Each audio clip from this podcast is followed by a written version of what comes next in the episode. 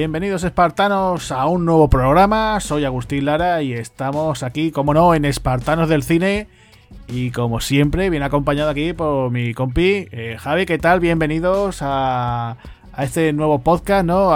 espero que, que, hayas venido bien abrigado, ¿no? Porque está haciendo un poquito de viento, ¿no? sí, sí, se está levantando el viento, el aire y la, tempestad, ¿no? Muy buenas a todos.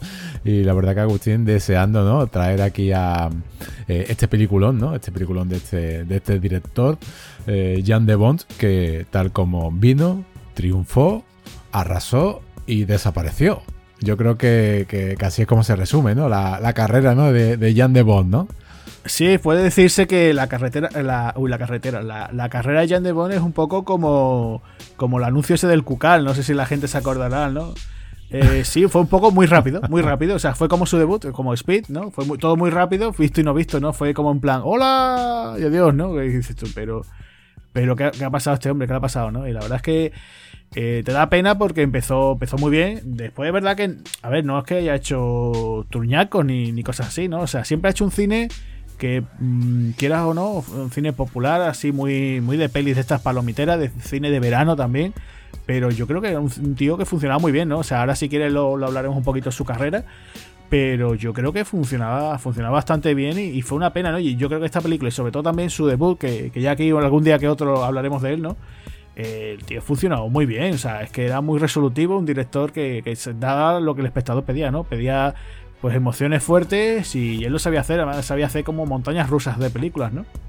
Sí, la verdad que, fue un, yo creo que el binomio que formaron junto con Mar Mancina eh, en esta película fue bastante, bastante bueno. Y yo creo que, puede ser, ¿no? A mitad de los 90, cuando, se, cuando estaba ya el género de acción clásico casi a punto de morir, porque hay un punto de inflexión que se puede decir que, también en, estos años más o menos, en el 95-96, donde lo digital ya permitía hacer eh, y, construir una, película a base de unos efectos que no se podían haber hecho antes, ¿no? Sin que diese ese cante, ¿no? O, directamente es que por no tener medio no se podían llegar a hacer películas como Twitter, y Twitter de esta, esta película del año 96 eh, puede ser donde ya el CGI, ¿no? Empezó a dar sus coletazos de de decir, oye, mira, que aquí estoy yo, que me planto, que, soy el futuro, y yo creo que el director como Jan de Bond, no sé si estarás de acuerdo conmigo, ¿eh?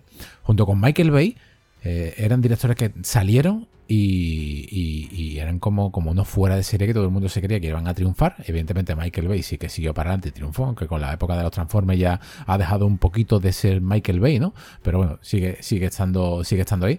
Pero el caso es que, es que Jan de Bond es una auténtica lástima, porque yo, yo le vi, o sea, no sé si estás de acuerdo conmigo, yo es que a Speed, eh, yo, veo Speed y Bad Boys y, yo veo uh, una, unos directores de la misma escuela, ¿no? Hombre, de la misma escuela creo que no, pero, pero hombre, sí, que eran tíos que, que iban a cambiarlo, ¿no? sí, sí, sí, sí, eh, sobre todo de Bond eh, tiene un, buen debut, ¿no? O sea, hace un gran debut porque ahora sí que te lo, te lo voy contando yo un poco. Pero es que tú, fíjate tú, Speed, eh, máxima potencia, ¿no? Como también se conoce en otros sitios, es del año 1994, o sea, ya, ya, ya han pasado añitos, ¿no?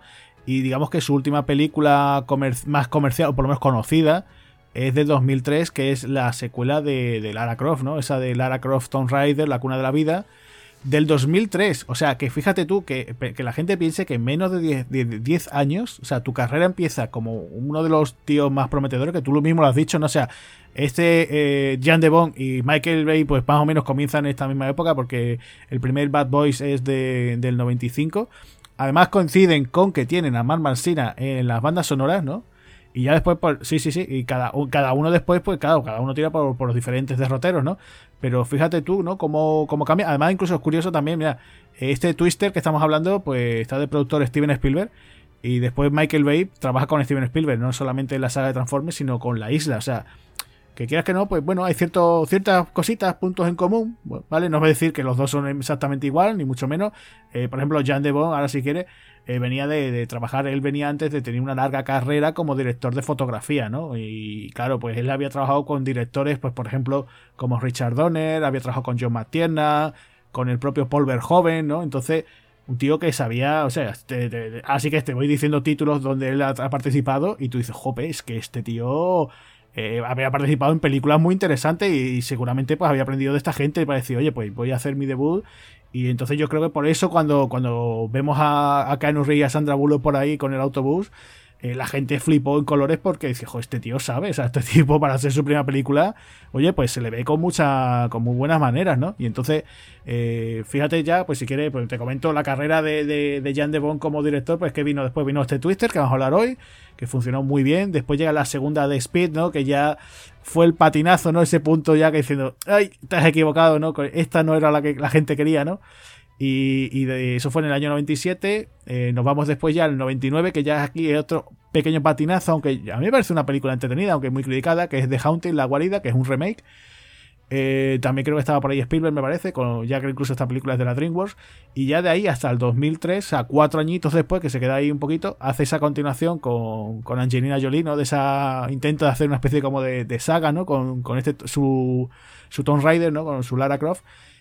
Y ahí se quedó su carrera hasta agarrarse bien. O sea, todo el mundo, por favor, agarrar a los machos hasta el año 2020, que tiene aquí una, película que se llama Boom and Trooper, Safari Hunters, que desconozco por completo quién la protagoniza. No sé, no sé si es incluso del cine de Hollywood o es incluso eh, pues no, pues eh, vamos, por lo que estoy viendo aquí es una cinta de animación. Es una cinta de animación y está, aparte de Jan de es una cinta de estas que ha participado tres directores. Se encuentra Jim Abrams y David Zucker. O sea, los.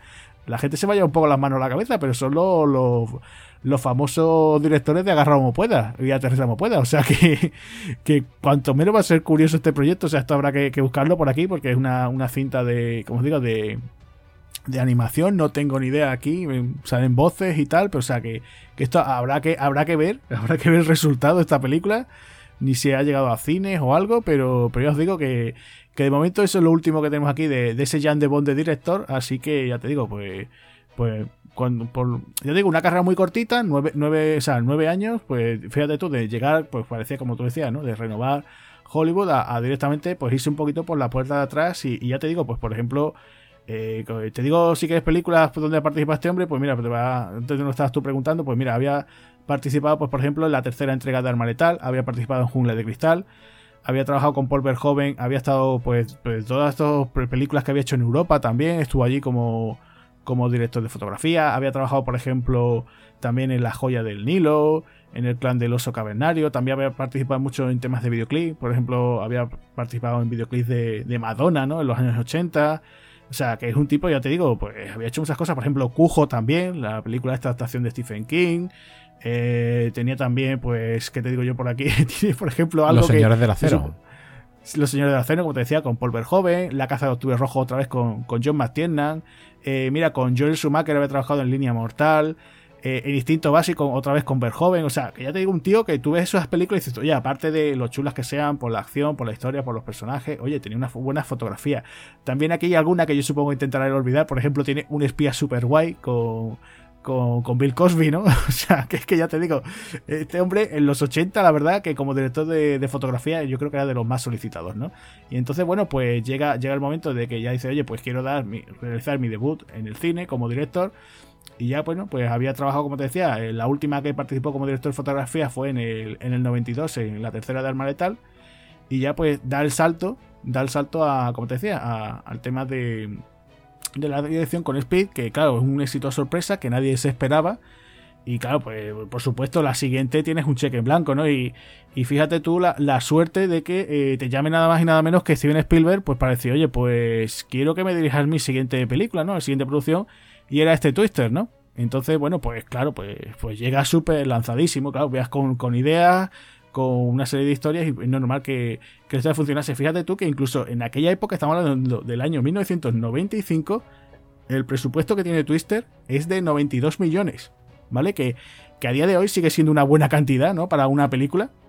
Y, recauda casi 500 en todo el mundo. O sea, que uno de, de, las películas más taquilleras de ese año. O sea, que parece, parece una tontería. Incluso tú ves la película ahora y a lo mejor en ciertas cositas técnicas, en ciertos efectos especiales y tal, se puede mejor ver un poquito más corta. O a lo mejor decir, oye, pues mm, no sé, para ese presupuesto, qué raro que no hubieran contado con alguna estrella de primera, ¿no? Porque ahora hablaremos un poquito de su reparto. Pero, pero ya te digo, 92 millones de la época, ¿eh? O sea, que parece una tontería, ¿no? Pero yo lo que te quería preguntar, Javi ¿Cuándo viste Twister? ¿Tú fuiste al cine a verla o la alquilaste? ¿La esperaste para verla en, en televisión? ¿En la tele? ¿La viste en televisión? Sí, en televisión. Eh, fue una película que, bueno, ya todo el mundo, o más que nada los amantes ¿no? del género de, de la acción, ¿no? del cine en general, pero hay que decir también que, Speed no solamente fue un acontecimiento para los amantes de, la acción, ¿no? sino que fue un, digamos, una salida de Keanu Reeves así a, como, como estrella también absoluta, ¿no? Fue un cúmulo de, cosas que se formaron ahí y que, hicieron después pues un película, ¿no? Y, claro, pues ahí está siguiendo ya Jan de Bond, ¿no? Que ya cuando eh, le dabas al play, ¿no? Esa jungla de cristal ya te salía por ahí, ¿no? Con las campanillas de, de Simmer ¿no? Ya te salía Jan de Bond, ¿no? Y tú decías, bueno, pues este hombre ya me suena a mí, ¿no? Ya, si es que ha trabajado en la jungla cristal, ¿no? Con apenas 43 años, pues hay que seguirlo de cerca, ¿no? Entonces, pues, el cine de catástrofe, a mí desde pequeño siempre me había fascinado, ¿no? De hecho, hay películas que a mí me han llegado a, producir lo que era ansiedad, ¿no? O sea, ansiedad de, ser un niño y ver en, televisión española la, película, por ejemplo, La aventura del Posidón del 72, ¿no? Pues, ese, ese, barco como se está inundando y, vamos, con Jim Hammond que sale jovencísimo.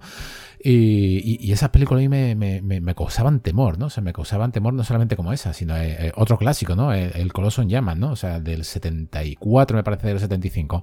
Eh, otra película que yo de pequeño, digamos que, sufría, ¿no? Y, con este, y con este Twister, la primera vez que lo vi, eh, fue en televisión, lo que, lo que, pero ya, ya la conocía de tanto del videoclub, ¿no? De los carteles, porque antes esto estaba minado el videoclub de esta, de esta película, era, era un superventa, como tú bien has dicho, como Steven Spielberg por ahí detrás, y sobre todo en, cartelera, en estos programas de televisión, hablando siempre de Twitter, incluso en Telecinco al principio, en esta cadena, eh, no sé si los más veteranos del podcast o, os acordáis cómo echaban unos mini como se hizo, de unos 10 minutos aproximadamente, sobre los fines de semana por la noche, y uno de ellos ¿no? Pues eran, eran este de Twitter que te contaban algunas, algunas pequeñas cositas, ¿no?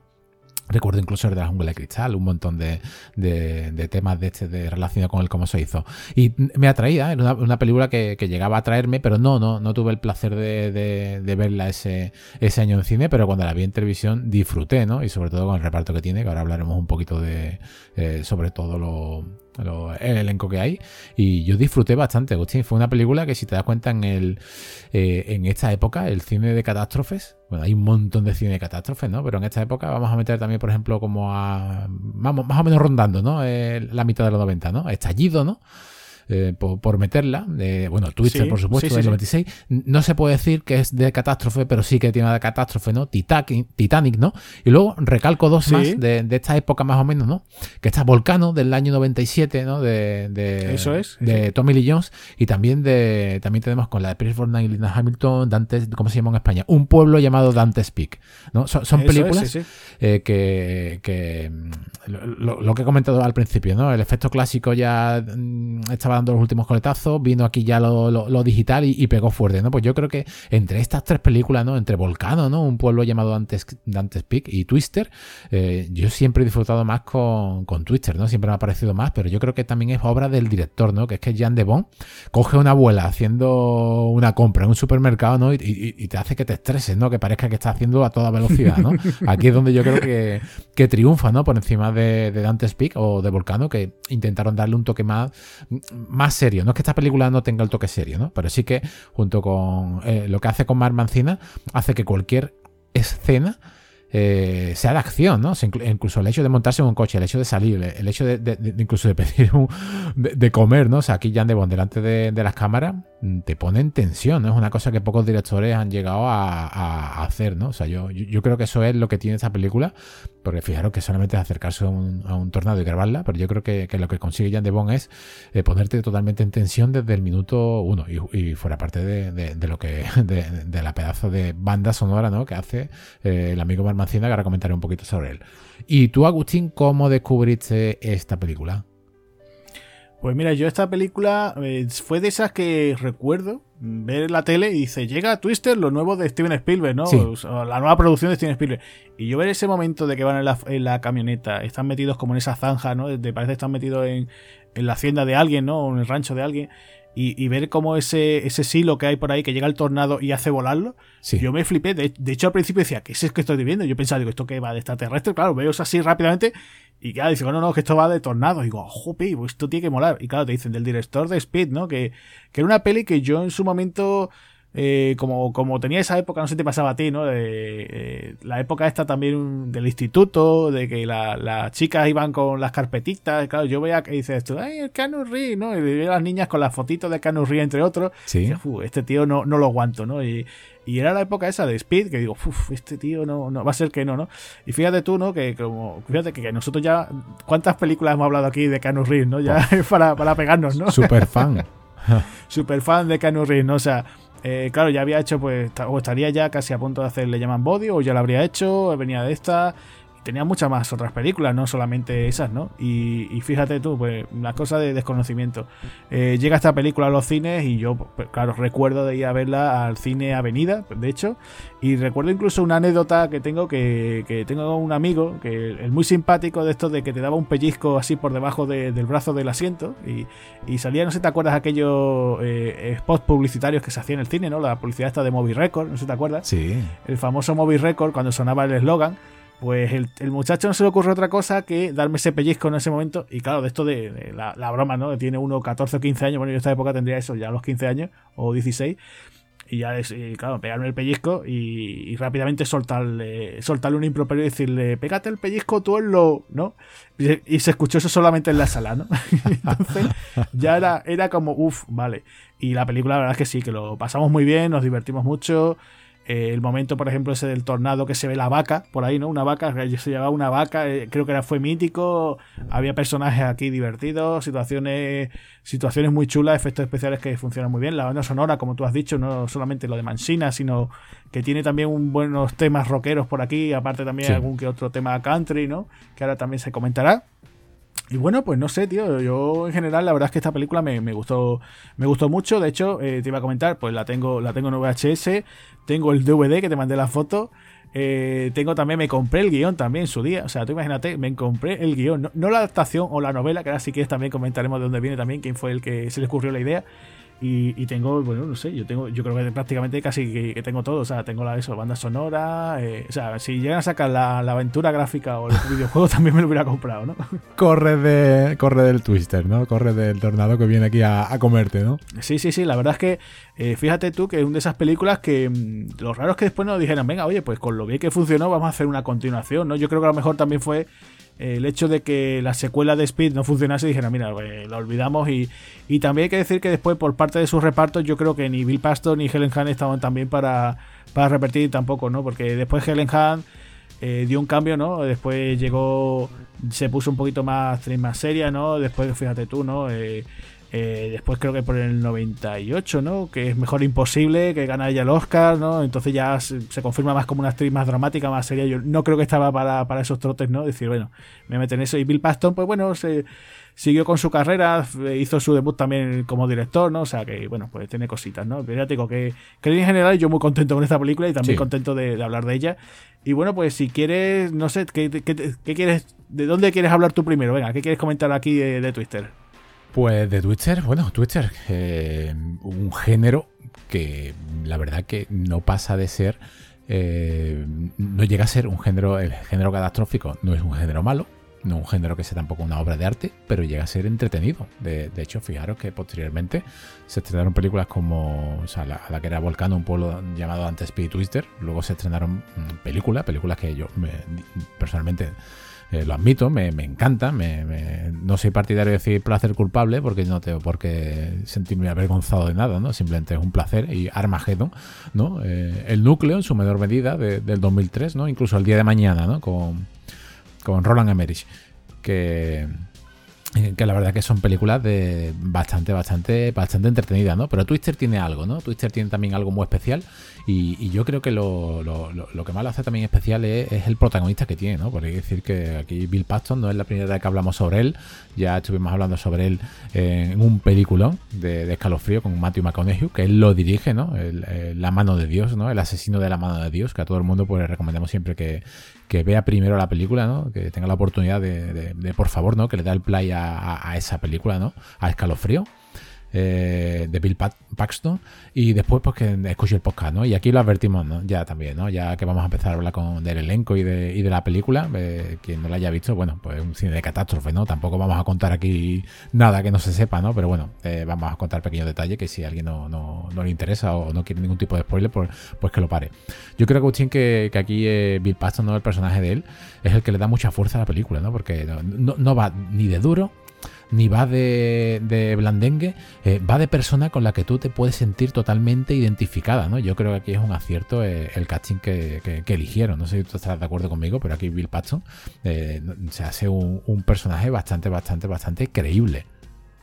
Sí, hombre, es un tío. O sea, Bill Paxton era el típico tipo que tú te podrías ir a tomarte unas cañas con él tan tranquilo y después te caería súper bien, ¿no? O sea, sería ese como el vecino simpático, ¿no? Ese tío que después, bueno, eh, a día de hoy lo echamos de menos, ¿no? Un tipo que, fíjate tú la carrera que él tiene, ¿no? No solamente ya eh, pues con todos esos grandes papeles secundarios, ¿no? Sino que, el tío tenía carisma, ¿no? Tú lo, tú lo ves en Aliens, tú lo ves en Mentiras Arriesgadas, tú lo ves en... Incluso en Terminator.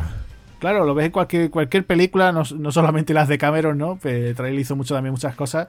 Y, tú lo, dices, joder, ahí está él, ¿no? Ahí está Bill Paxton, ah, mira. Era muy querido. Era muy querido, eh, muy carismático. Ya te digo, ya hablamos de que cuando hablamos de escalofrío, yo a día de hoy se le echa de menos. Yo, por ejemplo, mira, lo veo en, hace poco volví a ver la de Al filo del mañana con, con Tom Cruise y el personaje que tiene que tiene Bill Paston es que está enorme. O sea, tiene un secundario de estos roba escenas. Que, o sea, yo creo que incluso Tom Cruise le, diría al director, oye, dale un poco más porque es que el tío se come la cámara. O sea, las escenas que tiene Bill Paston te parte. Y el tío tú lo ves allí que estaba en forma, ya tenía sus cincuenta y tantos años.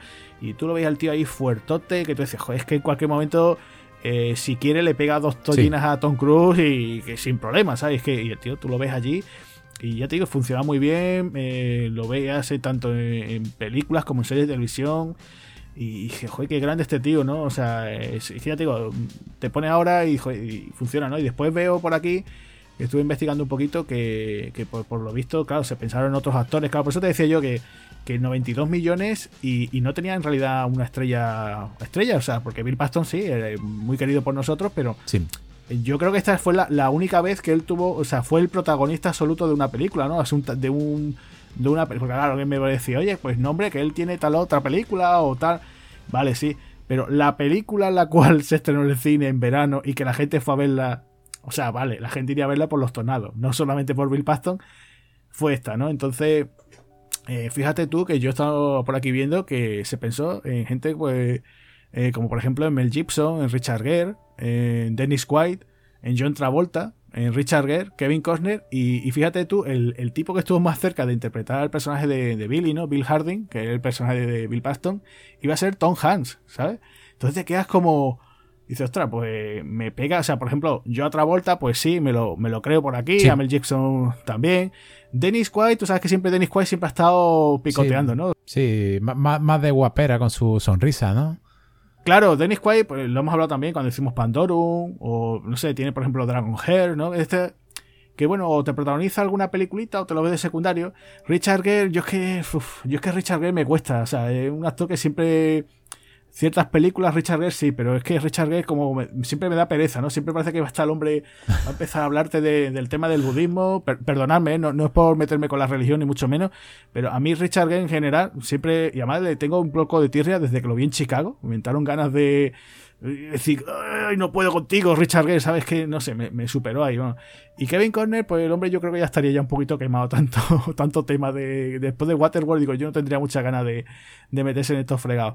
Eh, después, pues, Tom Hanks, por lo visto, sí dice que estuvo a punto, dice que incluso llegó a elegir vestuario y que de estas que le no sé, pues supongo que en un momento determinado pues dijeron que no, que dice que, que no tenía nada que ver con, lo que estaba haciendo en aquel momento en su carrera y que bueno, que, no le pasó nada. O sea, que él pasó por allí y dijo que no, se fue a hacer Apolo 13, que fíjate que allí estaba Bill Paxton y dijo, oye, pues recomendó, no sé si lo recomendó o pensó en él y ahí lo tenías, ¿no? Y curiosamente, ¿no? Pues, pues Tom Hanks, hombre, pues también en aquel momento pues, estaba haciendo papeles, pues ya te digo, venía de eso, de Forrest Gump, de Filadelfia, ¿por qué no haber probado con esto? Pues a lo mejor no hubiera funcionado bien o a lo mejor hubiera sido otro taquillazo.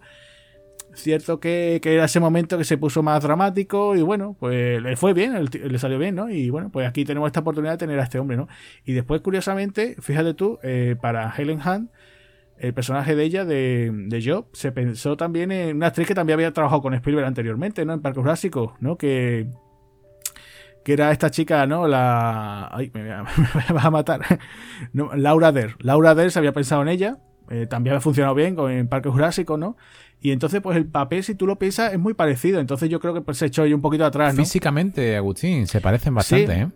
Sí, sí, tanto Laura Dell como Helen Hunt. Eh, Helen Hunt, bueno, pues la gente, yo no sé, supongo que se acordará que también ella antes de Twister, pues venía de hacer esta serie, yo creo que estaría todavía terminándola, la de Loco por ti, que es la que tiene con Paul Racer, ¿no? Esa, esa sitcom, ¿no? Que se llevaron también muchos años y que creo que están incluso hablando de, de volverla a hacer otra vez de nuevo. Y claro, pues también era un cambio muy, muy fuerte, ¿no? Y también teníamos un personaje también que digamos que la, la tú lo has dicho, ¿no? La, o sea, Bill Paston aquí no es el tipo duro, ¿no? La, digamos que aquí la chica dura y aguerrida es ella, ¿no? o sea, sí, por supuesto, por supuesto. Ella, ella, es la. De hecho, incluso Spielberg dijo, dice, mira, vaya a cambiarme una cosita. La introducción, o sea, cuando se ve ese flashback, como recordando como el, tornado ese, ¿no? Que, que, se llevó al padre de, de ¿no? Que la dejó marcada, pues eso fue idea de Spielberg, ¿no? O sea, Spielberg, como siempre, un poquito, ese, ese toquecito eh, vamos a decirlo, no sé si macabro o cabroncete, ¿no? O sea, esa motivación siempre. Aquí, aquí si el protano tiene el padre muerto o un familiar muerto, ¿no? También como en las pelis de Disney, ¿no? Si los padres no están muertos, chungo, ¿no? Con el protagonista, ¿no? Y entonces, pues pensaron en ella, ¿no? También, a ver, también se pensó que me, me resulta curioso el personaje de, fíjate tú, Mira Sorbino, eh, pero no para ser el personaje de Hoss, sino el personaje de, de Melissa, ¿no? La que va a ser la novia de. Bueno, la novia de, de Billy. Que, bueno, pues se pensó en, Jamie Gert, que yo no sé si te acuerdas de ella, pero el, en otra película también de, de Joel Schumacher, ¿no? La de Jóvenes Ocultos aparece por ahí ella. Y fíjate tú el cambio, ¿no? De que en Jóvenes Ocultos, que aparece ella tan, con esa melenaza tan guapa, y aquí tan recatadita, ¿no? Tan. tan Ay, soy la señorita. Parece como la señorita Pepis, ¿no? Ahí va. Ay, es que no sé qué. Ay, Billy, ignorando. Ay. Sí, es un personaje, Agustín, que, que, está ahí y, al espectador le hace ver que sobra, ¿no? Sobra, pero es que al mismo tiempo se empatiza con ella y dice, madre mía, es que eh, esta chica no debería estar aquí, ¿no? Esto, lo estoy pasando también mal por ella, ¿no? que date cuenta, ¿no? Entre, entre la pareja, ¿no? De, de, protagonistas, ¿no? De Ellen y Vin Paston eh, que entre los dos tienen una química, eh, meten un personaje que, casi que es la única que del grupo que es la lógica, ¿no? Es decir, venga, vámonos, pero vámonos, pero corriendo. O sea, claro. ¿qué, estamos haciendo aquí, no? O sea, esa es la parte acertada que tienes un personaje que al mismo tiempo eh, te gusta, no te gusta, pero mm, eh, sabes que no va a ganar, ¿no? Su, guerra de amor, ¿no? Pero al mismo tiempo estás deseando de, que no pase nada porque es la única que está diciendo en el grupo, oye, mira, que es que, es que hay que irse de aquí, ¿no? Es que nos va a caer la de Dios, ¿no? Y de hecho, y de hecho llueve, ¿no? Bueno, llueve, llueve, truena, graniza y, aire por todos lados. Claro, sí, sí, sí, que de hecho... Eh, también querían jugar un poco con un triángulo amoroso, ¿no? Porque yo en esa parte no la veo muy bien. Falla un poco, ¿no? Sí, sí, yo mira, te voy a contar si quieres un poco de dónde viene un poco de Twister, ¿no? Vale, o sea, tú lo estabas contando, el cine de catástrofe estaba empezando en los 90, pues volvió a pegar, o sea, en los 70, como tú has mencionado títulos, ¿no? Funcionó muy bien, eh, con todas estas de aeropuertos, con, muchas otras, terremotos y todo este tipo de historias. Entonces, bueno, pues se apostó otra vez en los 90 para hacer un revival, ¿no? Y entonces, pues teníamos estas películas que has mencionado, pues todas ellas, e incluso eh, yo incluiría también, también la de esta de. Ay, que si me acuerdo. Estoy hoy con la memoria fatal. Eh, aquella que hablamos de Christian Slater y Morgan Freeman, la de Hard Rain. Y entonces, bueno, pues, pues la cosa fue que, claro, eh, tenemos eso. Tú decías, dice, oye, pues. Eh, la idea, la idea de, como estaba comentando, viene de. O sea, el guion es de Michael Crichton. O sea, Michael Crichton, vamos a decirlo, ¿no? El autor de Parque Jurásico. pues, por ejemplo, también el creador de la serie de urgencias. pues tenemos también películas, pues por ejemplo, Congo también, basada en una novela suya. Acoso también. Eh, tenemos también El Guerrero número 13, que también hablamos de ella en su día, ¿no? Y entonces, pues, pues el hombre resulta que en vez de hacer una novela, que podría llamar eh, Los cazatormentas, ¿no? O algo así, podría llamarlo, pues dice, pues mira, yo con mi mujer, porque eh, creo que es de las pocas veces que participa aquí su esposa, dice, pues vamos a hacer un guion. Y entonces, pues claro, eh, vamos a hablar de un tema eso, de catástrofe. Se informa un poquito sobre el tema de que existen cazatormentas. O sea, hay científicos, grupos de científicos que se, especializan, pues ahí detrás del tema de, esto, de estos tornados y todo este tipo de historias. Se informa un poquito y entonces crean esta historia, ¿no? Entonces, como te decía, yo tengo el guion de, de Twister. No sé si sería de los primeros borradores o no, pero bueno, digamos el que se ve en cine, pues prácticamente es igual, ¿no? Aquí, entonces, pues hacer un poquito, bueno, vamos a jugar un poco, en vez de decir, eh, como en Speed, ¿no? En Speed teníamos ese ese rollito que hay entre el personaje de Sandra Bullock con Keanu Reeves, ¿no? Que hay mucha química, pues aquí dicen, oye, pues vamos a meter un tercer vértice, va a hacer un triángulo amoroso y aparece el personaje de Melissa. Eh, yo creo que ahí, no sé si sería la propia esposa de, de Krypton, la dijeron, bueno, vamos a poner algo de eso, ¿no? Para que no dejarlo tan evidente, ¿no? La, que la pareja protagonista, y entonces no sé si ahí se queda un poquito cojo. No sé si después, también es verdad que en el guion ah, después tuvieron lo que suele decir la figura de estos script doctors, ¿no? Los doctores que se encargan, ¿no? Esa, esos guionistas que después a lo mejor no aparecen, ¿no? En los títulos de crédito, pero ha habido ciertos nombres que estuvieron ahí trabajando, ¿no? Entonces, eh, pues bueno, a lo mejor dijeron, oye, pues mira, hacer un poquito más de énfasis en eso o, eh, reescribir ciertas cositas, ¿no? Y entonces, pues, pues nada, ahí por ejemplo, yo tenía entendido, no sé si tú lo sabías, que por ejemplo, eh, fíjate tú que a día de hoy pues son gente, son gente bastante, bastante conocida, pero teníamos por ejemplo a Steve Thailand, que después trabajó también mucho con Spielberg, o incluso Josh Whedon, ¿no? O sea, Josh Whedon que que fíjate tú ahora, ¿no? O sea, el, guionista de Buffy, ¿no? El director de Los Vengadores, ¿no? De las primeras, dos primeras entregas de Los Vengadores, pues lo tenemos aquí trabajando como doctores de guiones, ¿no? Y entonces, bueno, pues, eh, por lo que tengo entendido, que he leído, que dice que se llevaron 100 mil dólares a la semana por estar reescribiendo el guion. O sea, te imagínate. Y entonces, pues, pues teníamos ese, ese, ese, digamos, esa relación que a mí, mm, ya te digo, veo que no coge un poquito. No, le, eh, eh, no, Está como forzada, ¿no? Metida con calzador. Además, desde el minuto uno, si sabes que va a caer un, tornado, ¿no? un F5, ¿no? Pues hay, que, decirlo, ¿no? Que, claro, esta primera escena de, la película, la, muerte del padre, se produce por un tornado F5, ¿no? Pues ya sabes que, va a haber, que va a haber un, F5 o un F1000, ¿no? Al final, ¿no? Pero claro, sabes que desde el minuto uno, sabes que después de esta escena inicial, si tú estás viendo que van a firmar los papeles del divorcio ¿no? con Ellen Hunt, tú sabes perfectamente que, no, es una claro. así, ¿no? O sea, es una cosa predecible. Yo no lo hubiera, yo sinceramente, bueno, las películas son de los directores, son de los guionistas, de todo el equipo, nosotros solamente estamos aquí para comentarlas. Eh, yo lo hubiera pulido, ¿no? O, lo hubiera hecho de, otra manera, o ese personaje lo hubiera metido como su hermana, ¿no? Imagínate que con solamente haber metido de su hermana que va de visita por la ciudad o algo, ya te la crees, ¿no? La típica persona que no es de campo, no es caza tornados y al mismo tiempo le mete miedo, ¿no? Y le metería como un, punto más dramático a la hora de tener que rescatarla de algún sitio o, cualquier otra o cualquier otra historia, ¿no? Eh, o, la típica escena, ¿no? De, amor entre secundarios que al final se besan, ¿no? Eh, por decirlo de alguna manera, ¿no? Pero sí, sobra. O sea, desde, mi punto de vista está un poquito, un poquito ahí sobrado porque no es, digamos, importante para la trama, pero sí que eh, yo creo que la única que la única manera de que encaje en la película es que transmite el, la única persona que transmite el miedo ¿no? al espectador. ¿no? Eso es lo único que creo yo que puede llegar a, funcionar. Pero para funcionar eso podían haber puesto lo que te he dicho, una hermana pequeña, una cuñada, una amiga o, incluso eh, otro tópico, ¿no? Eh, mete a su hija, ¿no? Sí, a su hija que va a visitar al padre y funcionaría, mete a una chiquilla de la época, una chiquilla igual que, que, en Parque Jurásico, que lo has comentado tú, y, y lo ¿no? Lo meten, ¿no? no, no, sé, no, sé, no sé el motivo, ¿no? Pero bueno, aquí para, para ir completando el, reparto, ¿no? Como, pareja protagonista, eh, tienen que tener, digamos, ¿no? No es una película de acción, aunque Jan de Bond es mucho de acción.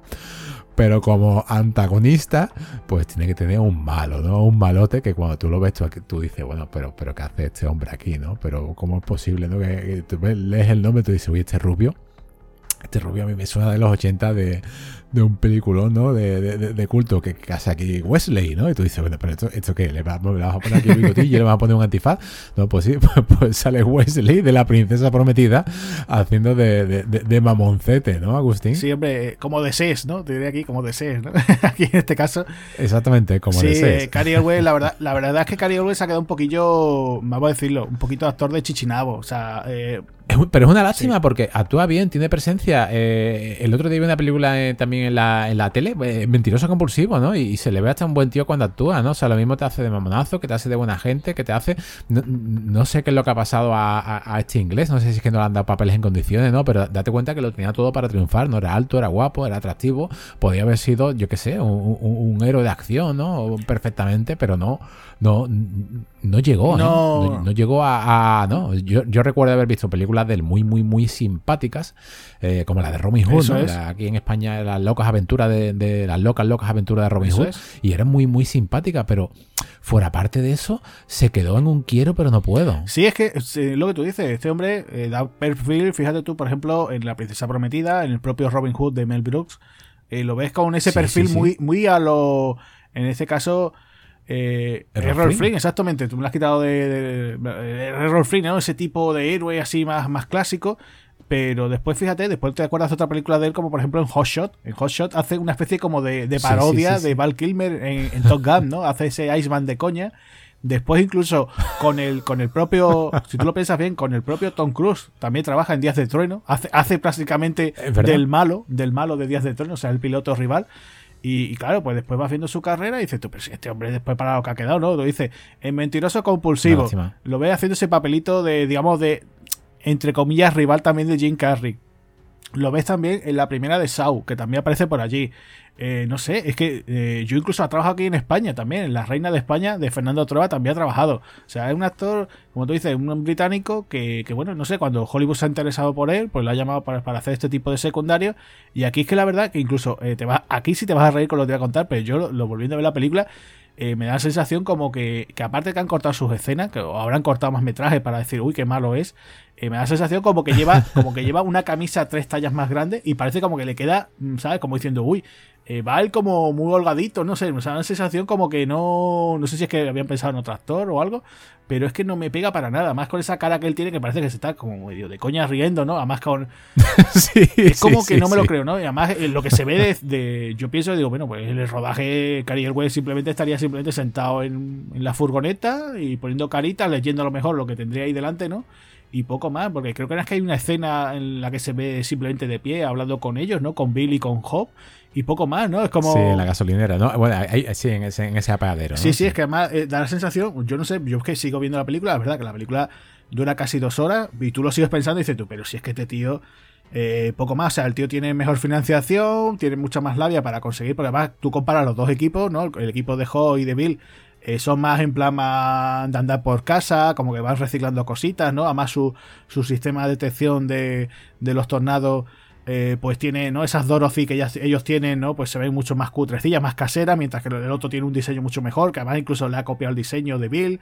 Eh, tú ves que el tío tiene además un equipo todos con sus uniformes esos cochazos y poco más o sea que no hacen más no podrías decir uy no no no eh, además incluso al final ¿no? de, su digamos su final de su historia ellos incluso tanto Bill como Joe intentan oye no que te vas a meter que te vas a jugar que yo que os vaya a matar que incluso se le decir oye oye el otro el que va en el coche y yo no tío no le hagáis caso que vaya a morir que vaya a la muerte y, y se lo piensa y dice no no no y, y mueren de una forma ahí también brutal no y dices tú joder pues y Sí. ya- Y tiene, y tiene que, tiene que, que, como es Jan de Bond, ¿no? No- una película de acción, ¿no? Pues tiene que no solamente matarlo, ¿no? Tiene que, que hacerle un fatality, ¿no? Al piloto y al mismo tiempo tiene que explotar, ¿no? El coche. Eso es. fatality que se llevan ahí al final cuando lleguemos a la, a la eso película. es sí sí sí Aquí, Agustín, eh, no solamente tenemos a, a- a este hombre, ¿no? Sino tenemos a, a otro actorazo, ¿no? Sí. Eh, como, como fue el fallecido Philip Seymour Hoffman, Eso es. ¿no? O sea, es una, es una auténtica lástima que, que este hombre, ¿no? Eh, nos dejase ya, pues, en el 2014 con 40 y pico Nada, poquito, años, ¿no? O sea, poquito. 46, 40, sí, muy, muy, muy, muy, muy joven porque es un actor que cuando lo ves, yo creo que son de estos, ¿no? O, o por lo menos, ¿no? Tiene la sensación de que ha sido de estos secundarios que siempre te ha llenado la, la pantalla, ¿no? Incluso lo recuerdo, no sé si, si te acuerdas de esta película, ¿no? Ahora que, que Alex Baldwin está desgraciadamente muy de, muy, muy de moda por la, la, la huida, ¿vale? El remake este de, que tiene con Kim Basinger, con Michael Mansi, con Jane Wood. Incluso aquí sale, ¿no? Y, y en cada película, eh, si, te pones a ver la filmografía, ¿no? Una vez que, que, que, tú- que- que- que quedas con él, tú dices, es que, es que todo, todo, todo lo que veo, pues llena, ¿no? Llena la pantalla, ¿no? También, ¿no? Sí, sí, es que eh, es otro de esos secundarios que se le echa de menos. Un grandísimo actor que, que, bueno, el, el tipo lo demostró por su corta carrera. Bueno, no su corta carrera, pero la verdad es que hizo bastantes títulos. Y fue una pena porque, yo te digo, esta- cuando de esas muertes así, como le pasó a lo de Philip Seymour Hoffman, Sí. pues fue, fue una pena. Un actor también muy todoterreno, te lo encontrabas, por ejemplo, en este tipo de películas, como después te lo encontrabas en cine más independiente. Eh, recuerdo de verlo incluso en películas que tú ves el papel y dices, "Jo, esto es un secundario más para Jack Black que para él. Eh, yo qué sé, es que. Por supuesto que sí. Es exactamente, Agustín, eso es lo que te iba a decir. Es, es como una especie a, Jack Black, porque tiene, tiene la, característica de, de, de, cómico, pero yo creo que lo supera, ¿no? Porque Jack Black es, digamos, más cómico, pero es que este chico se convierte en dramático cuando quiere, ¿no? Claro, claro, es que lo demostró, ¿no? O sea, hizo. Eh, creo recordar que hizo aquella de Truman Capote, el tipo lo, lo sí, muy bien. Eh, después ya te digo, es que tiene, tiene películas muy interesantes y, después ya te digo, yo por ejemplo también me acuerdo de él en un secundario muy tonto Ron, pero en el Gran Lebowski, es el ayudante del propio Gran Lebowski y te partes de risa con él, ¿no? Es una especie como de pelotilla, como si fuese una especie de Smithers, ¿no? Del señor Barnes y te lo encuentras ahí y funciona, es que ya te digo, es tremendo, ¿no? Y, él tiene películas, pues por ejemplo, como digo, eh, hizo la de Capote, después te, aparecía por ejemplo la guerra de Charlie Wilson con Tom Hanks y Julia Roberts, la de Antes que el diablo sepas que estás muerto, también es una película también está muy bien. En The Master se, apuntó también incluso a la saga de los juegos del hambre, que yo no sé para, qué, se, metió allí, pero bueno, el dinero, tú sabes, cuando te llaman, te llaman. Eh, yo qué sé, tenía, tenía montones de cosas, ¿no? Radio encubierta, también de un papel secundario muy, muy bueno. Hizo de villano en una que una película de la saga de Misión Imposible que creo que está también muy olvidada, que es la tercera, que tenía un personajazo, o sea, hizo, yo creo que de lo mejor de esa película el, el villano que hizo. Y, no era un villano físico, ¿sabes? Simplemente estaba el tío por allí y funcionaba las mil maravillas, mucho mejor que, otros actores que después incluso pues, se ha llevado incluso hasta premios. Y no sé, también, pues por ejemplo, en el Dragón Rojo, en Casi Famoso está el tío genial, un papel secundario muy bueno, el talento de Mr. Ripley, en Magnolia también, eh, o sea, con Paul, con Paul Anderson, por supuesto, Magnolia. Yo, yo sinceramente lo veo mejor, lo veo muchísimo mejor en, Magnolia, ¿no? Que, en Truman Capote, ¿no? Que con, su, con su Oscar, ¿no? Pero bueno, eh, Magnolia para mí es un, es un película, vamos. Pues ya te digo, es que tenía, tenía un montón de cosas, ¿no? O sea, yo recuerdo incluso aparece en Esencia de Mujer, que ahí estaba jovencísimo. O sea, es que ya te digo, tenía, tenía muchísimos trabajos, ¿sabes? Que eh, cuando un hombre ama a una mujer también aparecía por ahí, ni un pelo de tonto, una película de Paul que está el tipo genial.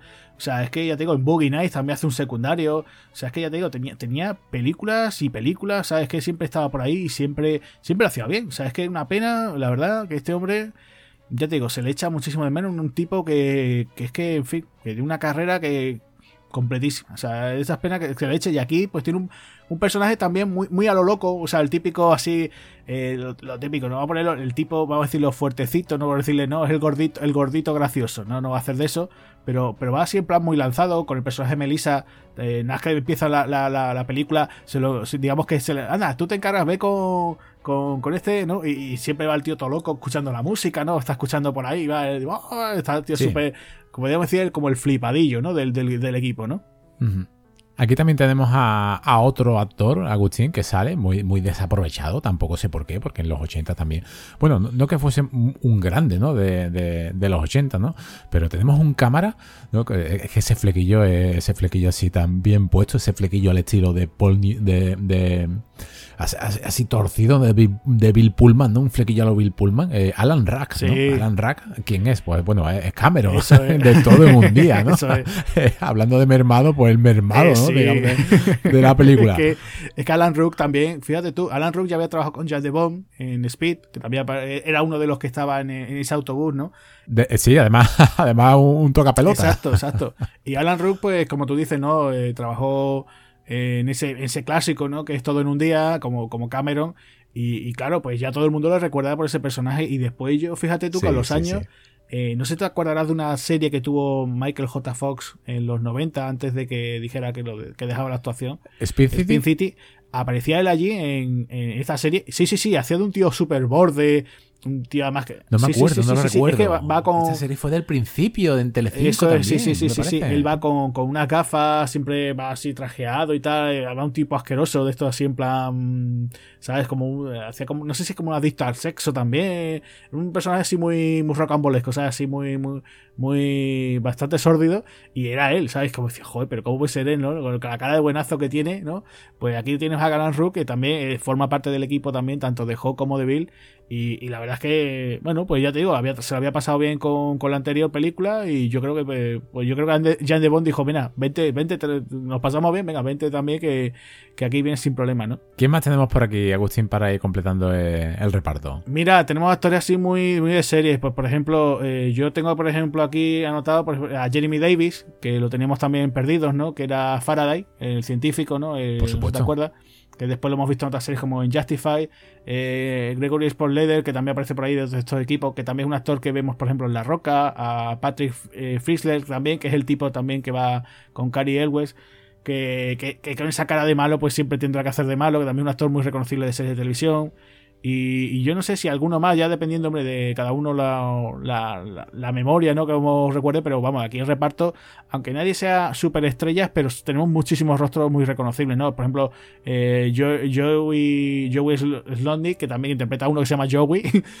Pues también, ¿no? Después yo me confundí cuando la vi en el cine. Había un actor que se parecía mucho a Robert Patrick, que no era Robert Patrick, que era Todd Field, que, que tú lo ves y al pronto así, con la perilla y tal, con el corte de pelo, me recordaba mucho a Robert Patrick en el film, pero después no, no, no era él. Digo, vaya, hombre, digo, se podrían haber acordado de, él, ¿no? Ya tenemos aquí a, un Terminator, ¿no? El, eh, tenemos a, a, Bill Paston, que apareció en la primera Terminator, y a, y T-1000, ¿no? De Terminator, pero no, no, no, no lo teníamos. Y ya, pues, no sé, ya, ya os digo, que los principales, pues, Helen Hunt, Bill Paston, Carrie West y, y Jamie Gale, que ya te digo, que tenían un papelita ahí, pero bueno, ahí, ahí la teníamos, ¿no? A todo esto le, sumamos la, impecable música de Mar Mancina.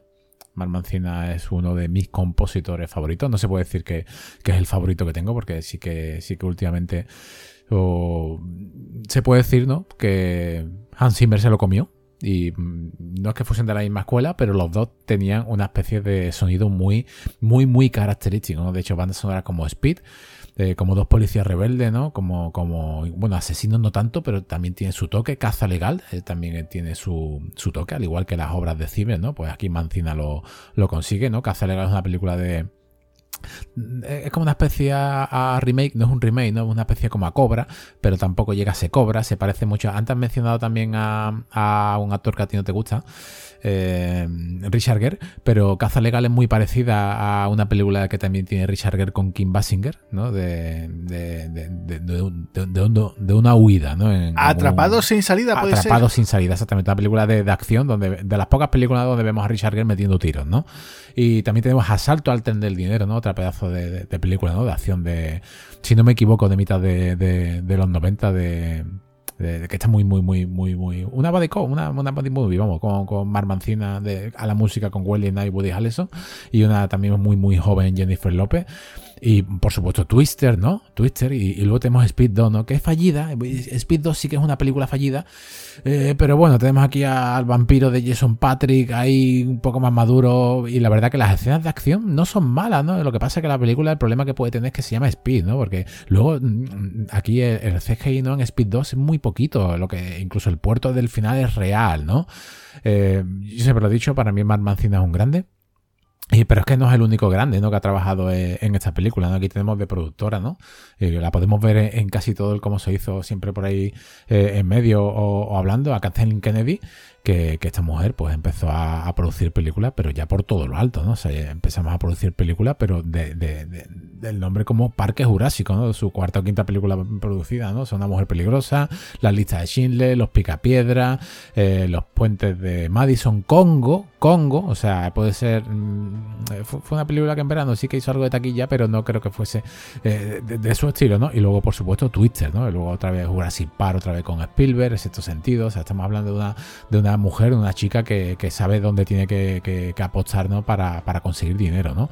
Y luego los efectos, bueno, los efectos especiales no, la, fotografía de esta película que está muy bien, aquí todo está rodado. Eh, no querían croma, ¿no? Eh, eh, de Bond no quería en ningún momento un croma, sí que tiene la, la, cámara, digamos que tiene unos filtros que se ve el, sí que se ve el fondo distinto como si no fuese real. Eh, pero son todos efectos ópticos, ¿no? Y quería una, fotografía muy buena y eso lo consiguió con, el director, o sea, con el director de fotografía, Jack Green, que que ha trabajado en Los Puentes de Madison, en Sin Perdón, y eh, incluso en Super Detective en Hollywood, ¿no? Así que tenemos un grupo totalmente de, veteranos, ¿no? Detrás de, las cámaras que, en su consecuencia hacen un, feel bastante real. Y ahora para meternos un poquito en, el film, Agustín, eh, todo esto que estamos viendo en la película parece, parece que cuando vemos una película así, ¿no? Vemos una película de catástrofes o algo, ¿no? nos muestran unos bomberos o cualquier equipo de rescate, parece que, es así, pero que no es así. Pero es que eh, verdaderamente lo que estamos viendo es que sucede, ¿no? O sea, lo, que estamos viendo son equipos verdaderos de, personas que están detrás de los tornados, ¿no? O sea, eh, eh, la senda del tornado es una senda que está en Estados Unidos, que va desde Texas, Nebraska y Canadá, ¿no? Y, me empieza, a fijar ustedes que empieza en abril y termina en verano. O sea, fijaros un momento eh, lo que tiene que ser vivir en, esa zona, ¿no? O sea, en cualquier momento te puede venir un, tornado, ¿no? Y, reventarte, ¿no? Reventarte toda tu, tu tu, casa, tu coche, todo, dejarte sin nada, ¿no? Como hemos visto en el, los telediarios, pues desde que somos pequeños, tenemos uso de, razón. Pero es que el mismo día que empezó a rodarse la película, eh, cayó, ¿no? Cayó la de Dios, ¿no? Se, levantó un tornado y hay un grupo, igual que en esta película estamos viendo, ¿no? Con esta, con e, e, estos dos equipos que nos estamos mostrando, ¿no? Con el equipo de Cary Wells ¿no? Y el equipo de Bill Pullman. Uy, de Bill Pullman. ya, ya me he ido, me he ido a, a, otra, a otra película, a Bill Paxton. Eh, estamos viendo como, como son unos, unos caza, digamos, mm, tornados, pero es que existen. Pues el mismo día de la película, un equipo que se llama Vortex, eh, apareció por el rodaje y fijaros que en la película lo que tenemos es un pequeño convoy. Bueno, pues este Vortex, esta es una filial del Laboratorio Nacional de Temporales de, Estados Unidos. ¿eh? Esto es lo que tiene es, la misión que tenía era ir directamente a soltar unos termodinámicos al tornado. Y vemos en, las escenas del cómo se hizo, como ellos sueltan una, una sonda para que vayan al tornado, ¿no? Para, para, para, estudiarlo, ¿no? Pero es que ellos no llevan tan poquitos vehículos como, como, como nos muestran en las películas, ¿no? Por si, si la película nos muestran todos los vehículos con los que llevaban los cazatornados de verdad, esto sería casi un final, ¿no? O esa tormenta de Fury Road en Mad Max, ¿no? Es que ellos llevaban 20 vehículos, tengo aquí apuntado. Pero es que llevaban dos aviones, ¿vale? Y un vehículo eh, especial como el que estamos viendo aquí, que lo tripulaba pues el, jefe, ¿no? De, del equipo de, Vortex, ¿no? Y la verdad que, que, en el mismo día ¿no? que estaban grabando la, el, el, primer día de rodaje, ¿no? El tornado que pasó, ¿no? Arrancó el asfalto de una carretera, fijaros, ¿eh? que arrancó el asfalto y lo, arrastró por 200 metros, ¿no? O sea, una barbaridad lo que, lo que supone eh, lo que es la, salvajada ¿no? de, la naturaleza, ¿no? O sea, todo lo que estamos viendo Es, es que es real, fuera parte del efecto CGI o del dramatismo, ¿no? Pero es que estas personas existieron, ¿no? Eso es, sí, sí, sí. El, tema es, como te decía, los cazadores de, de tornado o de tormenta existe, ¿no? Está ese equipo Vortex como tú comentas. Y por eso te digo que tanto Michael Crichton había, había visto un poco el tema, ¿no? Y dice, oye, pues vamos a escribir una historia sobre esto. Y, es curioso, ¿no? O sea, que te digan eso, 20, 20 trailers, eh, llevan incluso, pues eso, tanto aviones como un dispositivo, o sea, un equipo enorme. O sea, que incluso lo que se ve en la película es una porquería, ¿no? O sea, ella te digo que, si esta película, tanto lo antes fuera de micro, esta peli la llega a hacer, por ejemplo, James Cameron, ¿no? Que era también otro de los directores que se pensó en el proyecto, eh, se le hubiera quedado pequeña, ¿no? O sea, yo me imagino a Cameron metiendo ahí hasta trailers y todo, ahí, y, y de todo ahí para, para destrozar, ¿no? Que debe ser una auténtica locura, ¿no? Y claro, pues muchas veces la realidad supera la ficción, ¿no? Sí, de hecho, Agustín, esto está basado, no, no se puede decir que Krypton copia, porque bueno, son, son ideas que él, que, que él digamos que tiene, ¿no? Pero eso está basado en, uno, en unos sucesos, ¿no? Que ocurrieron también en el año 74, entre el 3 y el 4 de abril de 1974, que lo, los científicos lo llamaron el super estallido, ¿no? O sea, se formaron 148 tornados ¿vale? En, un solo momento hubo un montón de, fallecidos, ¿no? Hubo 350 y pico fallecidos también. Eh, fueron 11 estados, ¿no? Y bueno, y un F5 pues es el tornado más potente ¿no? que, llega a existir. ¿no? Fíjate tú, en este evento de, los años 70, ¿no? por esa época, Roland Emmerich debería estar masturbándose viendo la, la televisión como los tornados destruían el, el planeta, ¿no? Eso siempre, siempre lo he pensado. Eh, tú date cuenta que esta película se la dan a se la dan a, Roland Emmerich y destruye, ¿no? El, te hace un 2012, ¿no? Sí, sí, hombre, también, por supuesto, también se hubiera apuntado ¿no? a hacer esta película en aquel momento, ¿no? Pero bueno, también lo que tú decías, ¿no? Esa zona, como también se conocía, ¿no? Como el cinturón de. El cinturón de los huracanes, ¿no? El cinturón de tornados, pues. Pues eh, ese famoso cinturón es normal. Es que si uno lo piensa, ¿no? Se hace un poquito un mapa mental, le dices tú, bueno, Estados Unidos y Canadá, esa zona pues del centro, ¿no? Del medio, medio centro de Estados Unidos, claro, eh, muchas veces dices tú, oye, ¿por qué esa zona no? Dice, ¿por qué las costas tanto este oeste están muy pobladas allí en Estados Unidos? ¿Y por qué el medio centro está tan abandonado? Pues muchas veces dices, oye, pues mira, es que, es que cada, no es cada, eh, como por desgracia está pasando, ¿no? En Canarias, ¿no? Con el tema del volcán eh, que puedes decir, oye, pues ha pasado cada mm, varias décadas, ¿no? Es que eh, ahí es año sí y año también te lo llevas, ¿no? O sea, es una auténtica locura, o sea, construir ahí y además como tienen ellos las construcciones, ¿no? Pues dices tú, uff, una, es una locura, ¿no? Pero pero es la forma que tiene de vivir allí. Siempre se le ha echado en cara, ¿no? Pero depende de las, construcciones que tiene. Es que son de pladuros, que son de madera, da igual. Si es que se lleva, si es que da igual que sea de pladuro de madera. Si es que se lleva el, se, lleva el ladrillo también igualmente, ¿no? O sea, es que se, lo lleva todo. De hecho, eh, uno de los de las escenas de esta película, ¿no? Que tiene lugar en un autocine. Eh, construyeron una, unas siete manzanas para destruirlas. Y, cuando vemos eso, vaya, y pensamos, uh, vaya fantasmada. No, no, no. Es que la recreación de esta, de esta parte, de esta, digamos, zona de, de Estados Unidos que está totalmente eh, yéndose, ¿no? Que está destruyéndose, está tomada de fotografías también en blanco y negro antiguas y lo que están es recreando como un tornado es capaz de dejar una ciudad, ¿no? Y aquí vemos como casas de, con, con ladrillos que la deja tirada en el suelo, ¿no? esto totalmente, yo creo que es uno de los fenómenos, ¿no, Agustín? Eh, junto con, con, lo que estamos viendo ahora en España, ¿no? Con, el volcán más catastróficos que existen en la, en la naturaleza, ¿no? Junto también con, las riadas y con todo ese tipo de, de, de desgracia que es que la tierra es así, es que desgraciadamente pues van a seguir pasando, ¿no? Por supuesto, por supuesto. Eso es una cosa que. A ver, el objetivo, digamos, de estos, de estos científicos, de este grupo, de este equipo, ¿no? Que existen, ¿no? Este tipo, como el que tú mencionabas antes, como Vortex. Eh, pues eso, intentar evitar, ¿no? Dar por lo menos una acción de que cuando, oye, pues va a pasar alguna cosa, ¿no? Algún tipo de, este tipo de, de catástrofe, este tipo de, de fenómeno, pues que se pueda, se pueda intentar eh, obtener el máximo tiempo posible para poner a la población en, eh, poder salvarlas, ¿no? Decir, oye, pues vamos a hacer refugio, vamos a hacer lo que sea, pues para mantener, oye, pues que tenga un momento para para que se pueda intentar, por lo menos, oye, pues mira, que si las casas y todo esto, los bienes materiales no se pueden, por, por lo menos las vidas humanas, ¿no? Y, aquí, de hecho, bueno, aquí hay un momento también en la película, ¿no? O sea, aquí, por ejemplo, eh, cuando a ser, digamos, el primer día, ¿no? Porque en realidad está, la acción de la película en realidad son un par de días, ¿no? Prácticamente, ¿no? Eh, pues eh, cuando están en ese autocine, ¿no? Que además están viendo el resplandor, creo recordar, ¿no? Sí, sí, sí. Eh, fíjate tú, ¿no? Como, como, además se, meten allí y se están tan tranquilos, ¿no? Bueno, están allí como en ese motelito, ¿no? Ahí apartado, muy típico, y están viendo ahí eso, están viendo el resplandor y de golpe y porrazo se convierte, o sea, están viendo una película de terror y pasan de ver una película de terror a que ellos estén viviendo una película de terror, ¿no? O sea, eh, juega ahí muy bien. Yo no sé si el guiño queriendo, ¿no? No sé si eso fue. a lo mejor vamos a poner la película por, porque sí, o a lo mejor tenían pensado poner otra, pero la verdad que funciona también muy bien esa escena. Eh, el arranque también, eh, o sea, lo que tú decías, ¿no? Ese, ese, flashback también da también terror, ¿no? Para decirte, oye, te vas a meter también la persona. ¿Por qué el personaje dejó, no? Porque tú la ves muy obstinada, muy cabezota, ¿no? O sea, fíjate también cómo juegan también un poco. Eh, que no sé si, por ejemplo, uno dice, bueno, pues si uno va y se pone, digamos, un poquito en la piel de Bill Paxton, ¿no? Eh, él va, a tener una vida un poquito más, mejor, ¿no? Va a pasar de estar siempre eh, en coche persiguiendo tormentas a directamente va a ser presentador de, ¿no? El hombre del tiempo, ¿no?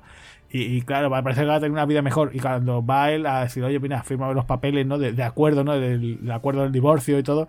Él va con la mejor intención. Además, incluso su novia dice, venga, no, no te preocupes, ¿qué tal? Y, y es todo contar, ay, ¿qué pasa? ¿No? Está intentando a ver cómo le sonsaca, ¿no? Ese, como te decía yo, ese triángulo, como te decía antes, amoroso, ¿no? De que. Mm, porque ella sabe que ella de por sí, o sea, tú imagínate que le pillase una temporada que no hubiese ningún tipo de tornado ni nada, eh, seguramente Bill le diría: Mira, Jo, muy rica, eh, fírmame los papelitos y ya cada uno por su lado, ¿no? Pero claro. Tiene la pasión que tiene todavía Bill, que, él también, o sea, él va un poquito resignado. Dice, yo me voy a pasar a ser hombre del tiempo, pero eh, yo me gusta, me gusta la acción, ¿no? O sea, me gusta, yo quiero ir detrás de los tornados, de los huracanes, y de todo esto, ¿no? Entonces, claro, ella tiene todavía esa cosita de que, ay, todavía te puedo reenganchar un poquito, o, por lo menos puedo contar contigo porque tú eres el mejor en esto, eh, porque van a venir aquí unas grandes tormentas, ¿no? Entonces, pues claro, eh, te cae un poquito mal al principio el juego, ¿no? Porque dices, esta tía más pesada, ¿no? Y, que, y venga, nada más que, y no piensa nada más que piensa, claro, y ella, claro, después te cuentan ese flashback de que ella, ¿por qué? Porque está obsesionada porque uno de ellos acabó con su, con su padre, ¿no? Entonces, eh, ves un poquito por dónde van los personajes, ¿no? Entonces, yo creo que ahí sí acertaron, aunque después lo que te decía, ¿no? Esa, ese triángulo amoroso, pues no funciona muy bien, ¿no? Igual que como te decía, el personaje de Carrie West, pues está un poquito ahí como. Porque tiene que haber un malo, ¿sabes? Si no, ni, ni eso, ¿no? Sí, el de, el el de Well, lo que pasa que, claro, ahí, sí que te juega bien, ¿no? Eh, el director con, con te vamos a meter un malo, que no es un antagonista puro, pero sí te vamos a meter un malo donde hay una empresa que digamos que ha copiado tu tecnología, ¿no? De eso soltar esos mini, sensores voladores, ¿no? en, el ojo del tornado, ¿no? Para ver cómo está totalmente todo por dentro, ¿no? Y claro, lo que ellos tienen es mucho más presupuesto, mucho más mucho más eh, equipo, todo, dinero, todo, pero claro, no tienen lo que tiene él, ¿no? O sea, no, no tiene la intuición, ¿no? Que te está mostrando aquí el personaje de, de de Bill, ¿no? O sea, eh, eso es lo único, lo único que yo le veo de, digamos, de antagonista, ¿no? Porque tampoco, digamos, que es eh, una especie de, lucha entre, entre dos personas que no se pueden, que, se odien a tiros, ¿no? Aquí no hay tiros, ¿no? Digamos que son dos personas que están metidas en un, en un, eh, o sea, Bill Paxton está metido en un embrollo con, su, con su chica, ¿no? Y, y Cary Ewell, ¿no? El doctor Jonas Miller lo que quiere es conseguir, ¿no? El objetivo de, de verdaderamente soltar su dispositivo en el aire y conseguir todos los datos de un tornado para eh, yo creo que, que, que lo que quiere es hacerse famoso, ¿no? Lo que quiere es, el dinero, ¿no? Te está mostrando totalmente distinto a, un punto más humanitario como Bill Paxton, ¿no? Que lo hace por ciencia, ¿no? Y aquí es donde, claro, pues chocan, ¿no? Y, claro, te meten ese personaje. Eh, que tuviesen, aquí volvemos otra vez lo mismo, ¿no? Igual que, que te meten aquí, ¿no? Eh, eh, a, la novia de Bill Paxton, ¿no? A la novia de Bill Harding, ¿no? Te la meten ahí por con calzador, ¿no? Eh, yo creo que también este personaje te lo meten con calzador, ¿no? No, hubiese hecho falta de que lo hubiesen puesto tipo antagonista, ¿no? Te lo, te lo llegan a, a ver como un ex miembro del equipo eh, y, lo compras igual, porque al fin y al cabo el, verdadero enemigo es el, tornado, ¿no? O sea, te lo meten como parte del equipo que se ha separado, eh, o como el hermano de ella otra vez, o cualquier cosa, o, un familiar, y tú te lo llegas a creer, ¿no? Mira, otra empresa que está por ahí y nosotros vamos a cazar por aquí, ya está, no pasa nada. Lo que pasa es que aquí, claro, aquí ya, ya Jan de Bond, ¿no? Desde, si nos damos cuenta, la película ya empieza con Amblin, ¿no? Empiezan ya con ese flashback destrozándolo todo, y es que prácticamente a, los 15 minutos ya empieza a moverse en coche. O sea, la película no te da un suspiro. La película te presenta durante los cinco primeros minutos el, acontecimiento trágico Disney, ¿no? De, de, de Jan de Bond, Steven Spielberg, al estilo más puro de Disney, ¿no? Eh, durante los 10 primeros, durante los 10 siguientes minutos, te hace la presentación de los personajes. Ya estás viendo que tiene una variopinta eh, banda, ¿no? Digamos, eh, Ellen Hunt. Que, que perdona, Javi, Javi, perdona, eh, también muy, muy del estilo de, los personajes, o sea, del estilo Crichton, ¿eh? porque Michael Crichton también, si te fijas bien, bueno, también Crichton y Spielberg, si te fijas bien, tanto en Congo o también en Parque Jurásico, juegan también un poquito a eso, te van a presentando los personajes, dónde se encuentran cada uno de ellos, ¿no? Y, aquí hacen más o menos lo mismo, ¿no? O sea, te presentan, y además lo, gracioso es que no, no están, por ejemplo, ahí están en un edificio, están en su casa o están... No, no, ya te lo encuentras en el exterior, ¿no? Que esta, esta película también lo que tiene es eso, que, que, es muy de exteriores, ¿no? O sea, que es un poquito raro encontrárselos a ellos en, sí, sí, en casa, ¿no? O sea, la escena, por ejemplo, de cuando van a la casa de, la tía de Jo, es como la de los poquitos interiores que pues hay. Aquí, lo tengo, aquí lo tengo apuntado, Agustín. Eh, la película, como te habían dicho, eh, dura su, su hora y 53, su casi dos horas, pero es que al, al minuto 16 es cuando no paran de correr. O sea, en el, minuto 16 venga, Jan de Bond, ¿no? Conviértete aquí en Michael Bay, vamos a soltarte aquí todo el dinero,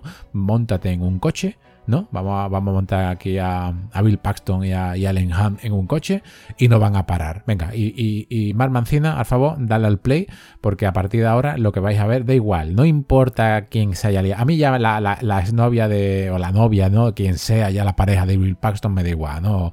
Yo sé que todos van a acabar juntos aquí en el, en el coche de alguna manera y yo estoy deseando ver lo que viene a continuación. O sea, lo que me habéis contado durante 10 minutos me da igual los papeles del divorcio, me da igual el Cary Airways por aquí dando vuelta, me da igual, ¿no? Yo lo que aquí quiero ve un tornado, ¿no? Ya, quiero ir para adentro.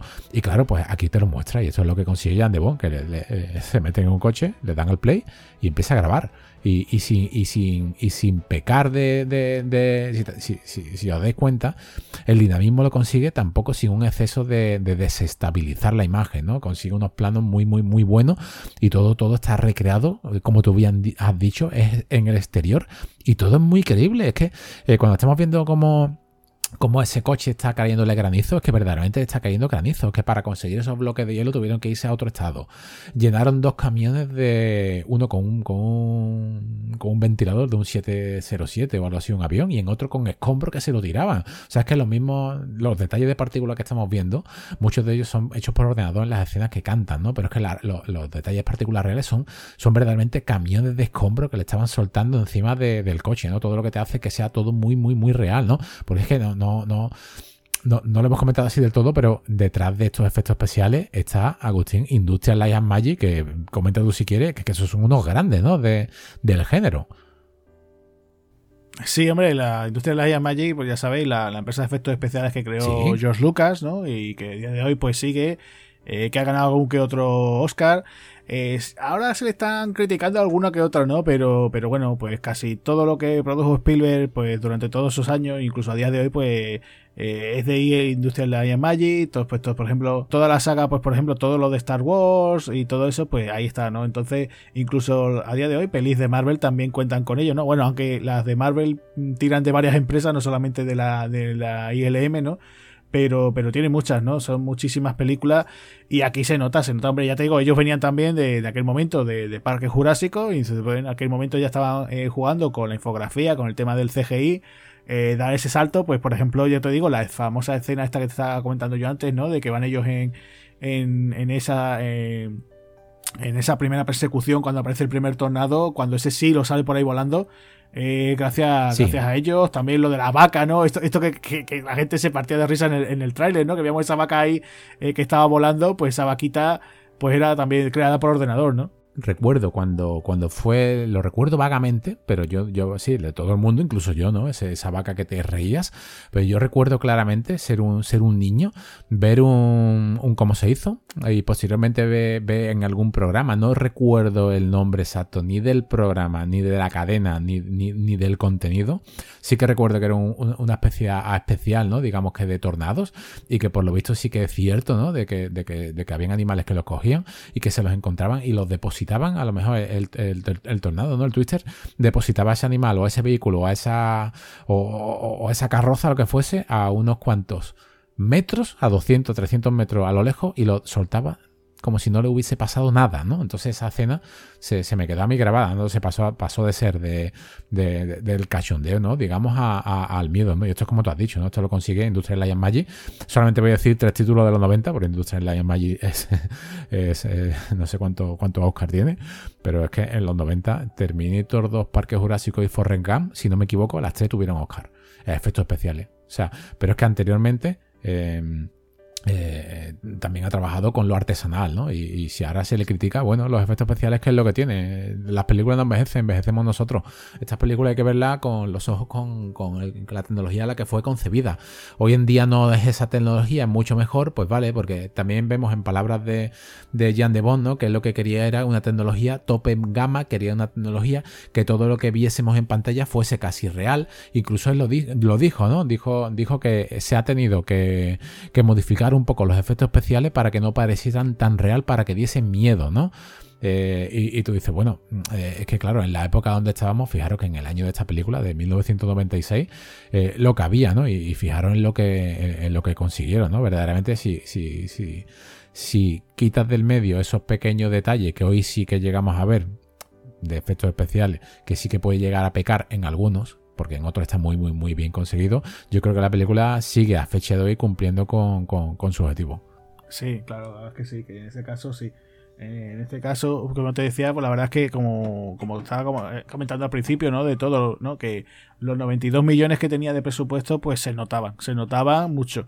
Eh, yo creo que ya te digo que, que creo que también se alegrarían un poco de que en principio, como te decía yo antes, ¿no? Que Tom Hanks dijera que no participaba porque si no el caché hubieran sido, claro, en vez de 92 hubieran sido pues 112 millones, porque habría que contar que en aquel momento Tom Hanks hubiera pedido y se lo hubieran dado pues, sin problema 20 millones por su actuación, ¿no? Porque era eh, Tom Hanks pertenecía a ese club de los 90 de los actores que cobraban 20 eh, millones por película, ¿no? Entonces eh, hubiera incrementado mucho más, ¿no? Y yo creo que, que, en el momento en que dijeron, mira, que no, que no contamos con el bueno de, de Tom, pues pues yo supongo que el caché de, Bill Paxton pues sería, pues imagínate, muchísimo, muchísimo más bajo, ¿no? Eh, entonces, pues claro, pues vamos a aprovechar, como te vuelvo a decir, ¿no? No tenemos estrellas, ¿no? Tenemos caras conocidas, pero no tenemos grandes estrellas. Pues vamos a echarle dinero a, la producción. De hecho, por ejemplo, fíjate tú, eh, cuando van a la casa de, la tía de Joe, eh, que además lo veo como una, una, peli de acción, ¿no? ese aspecto de que ellos van, mm, no les han dado el aviso al pueblo de donde vive ella, ¿no? Y después pasan por allí y acaban con la casa de la tía, incluso acaban con la tía, no sé, como en plan, el malo ha cogido y ha matado a su tía, no, va a matar al familiar. No, como en plan, qué malo es, ¿no? Pues ves, toda esa zona destrozada, tú lo, tú lo estás comentando antes el cómo se hizo.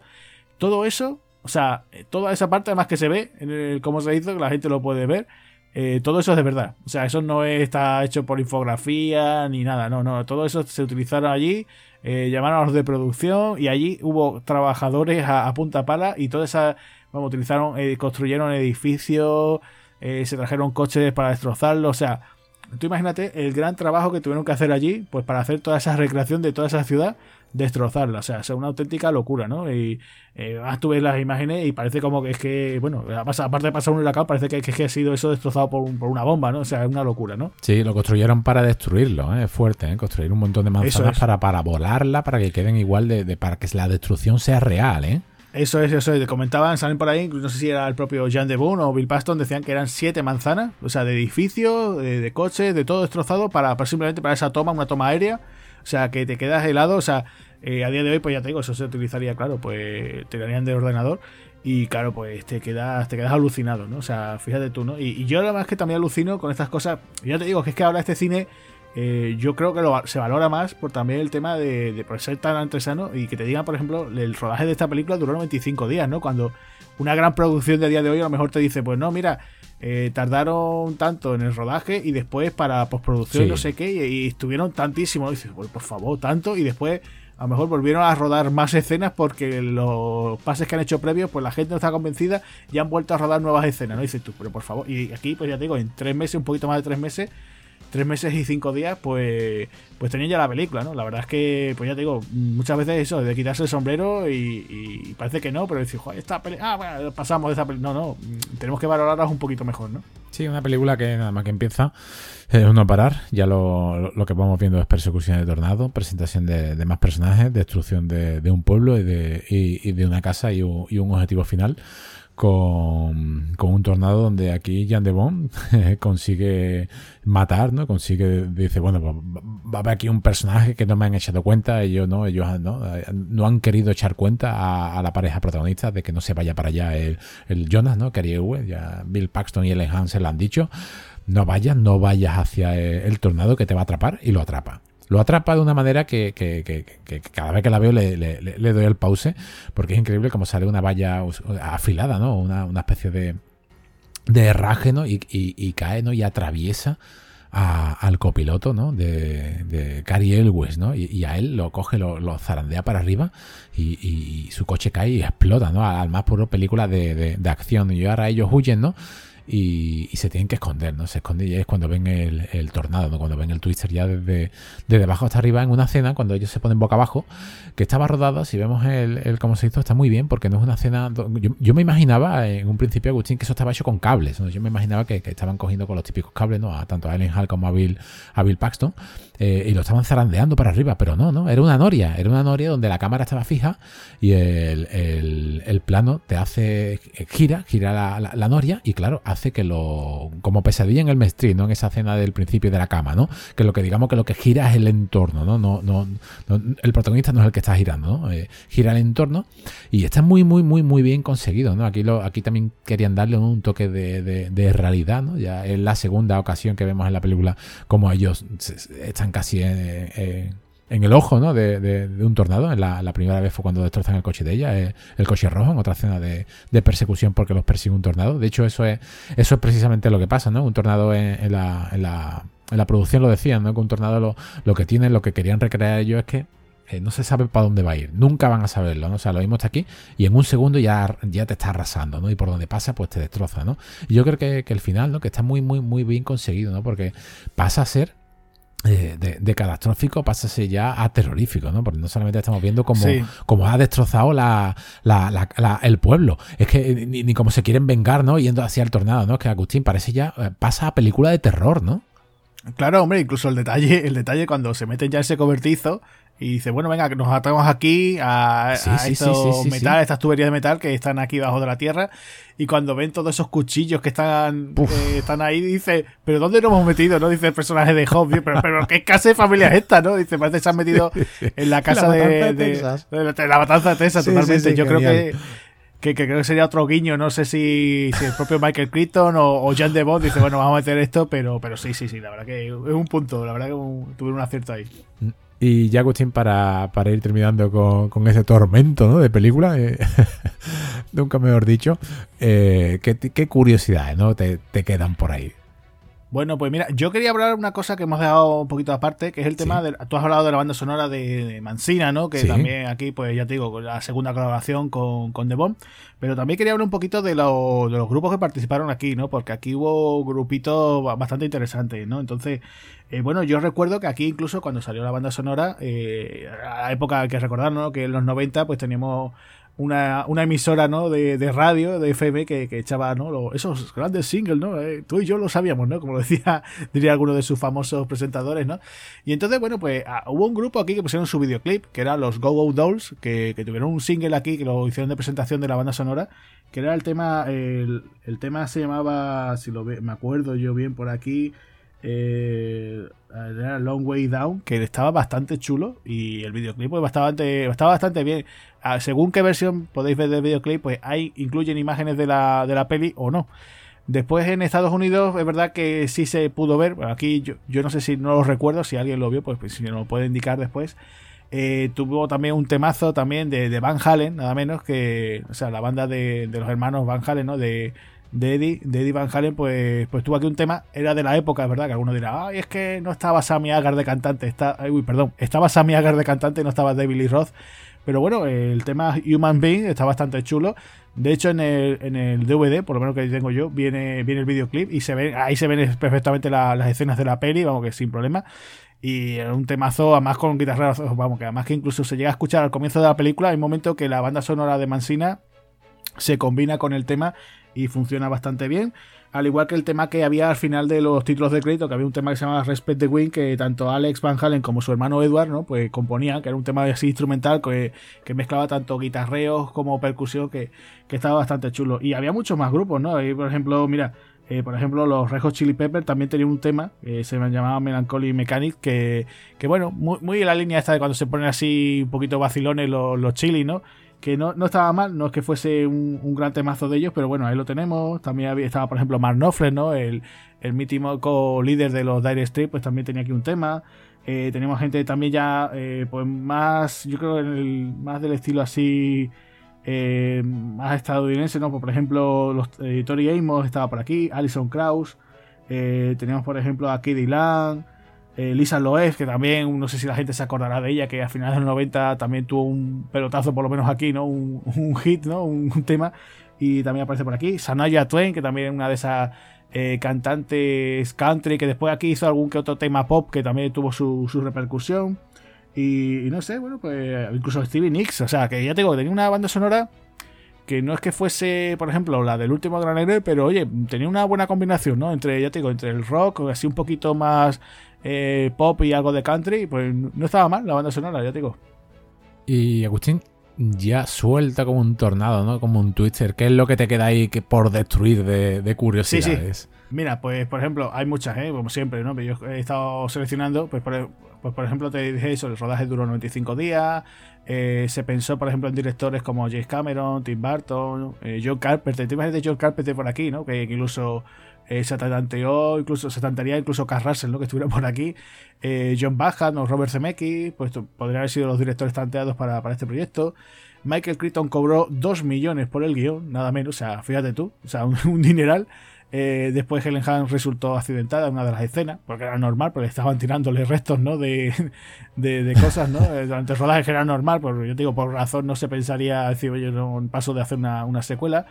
Eh, después, la anécdota de, Bill Paston con Steven Spielberg, que dice que durante todo el rodaje nunca vio a Spielberg, pero dice que tiempo después se lo encontró y le dijo, eh, por lo visto, hasta un año y medio después se encontraron y le dijo Spielberg, le saludó y dice, hombre, muchas gracias Bill, dice, gracias por hacerme ganar mucho dinero, ¿no? O sea, o sea que imagínate, ¿no? Eh, o sea, que en principio bien.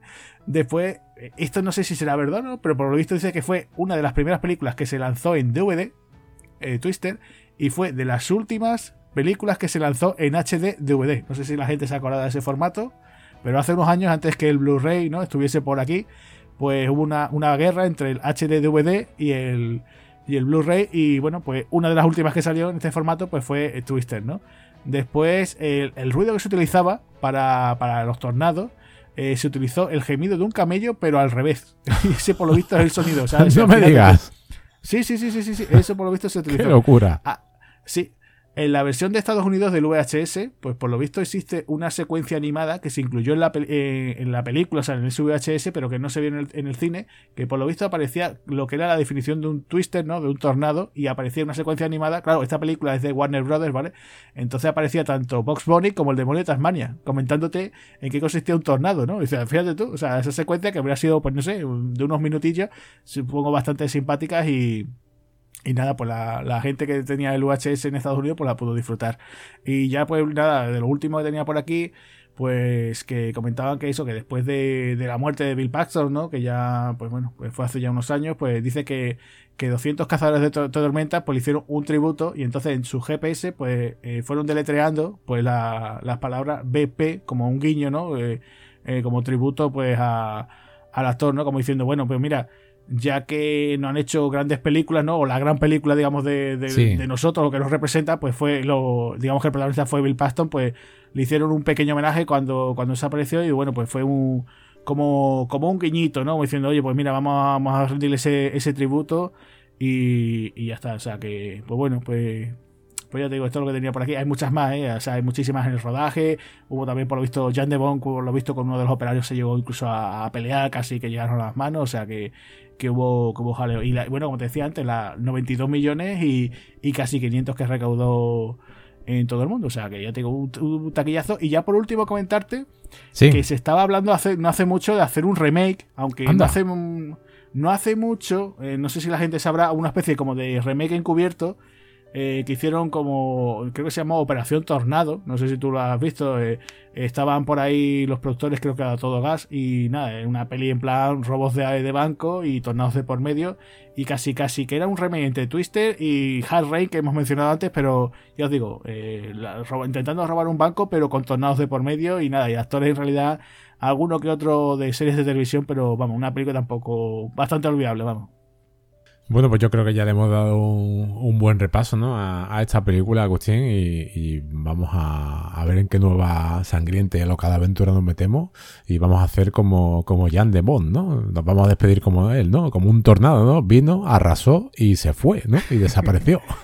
Eso vamos, nos vamos a despedir muy rápido, así que yo soy Agustín Lara. Y por aquí se despide Javier Hernández y nos vemos en la próxima. Adiós. Adiós.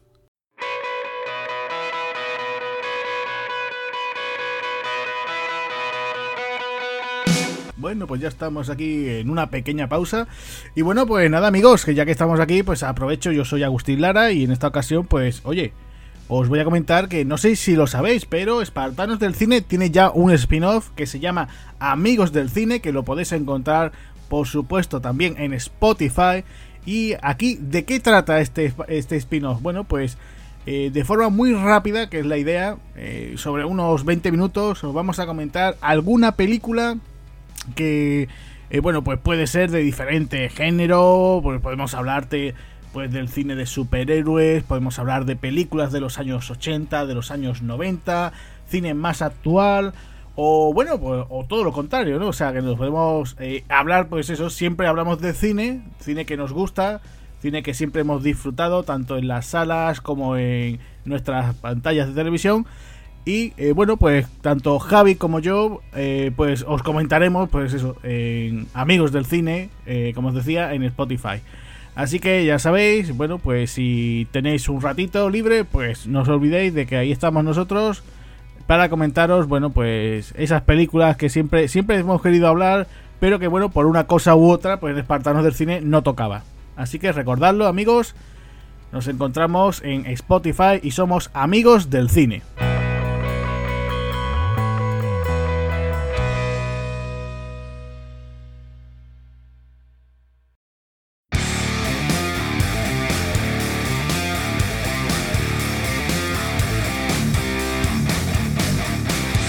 Muchas gracias por habernos escuchado. Si queréis oír más podcasts de Espartanos del Cine, recordad que estamos en nuestro canal de Spotify. También podéis seguirnos a través de las redes sociales, Facebook, Twitter e Instagram. Además, tenemos nuestra página web www.espartanosdelcine.com. Un saludo amigos.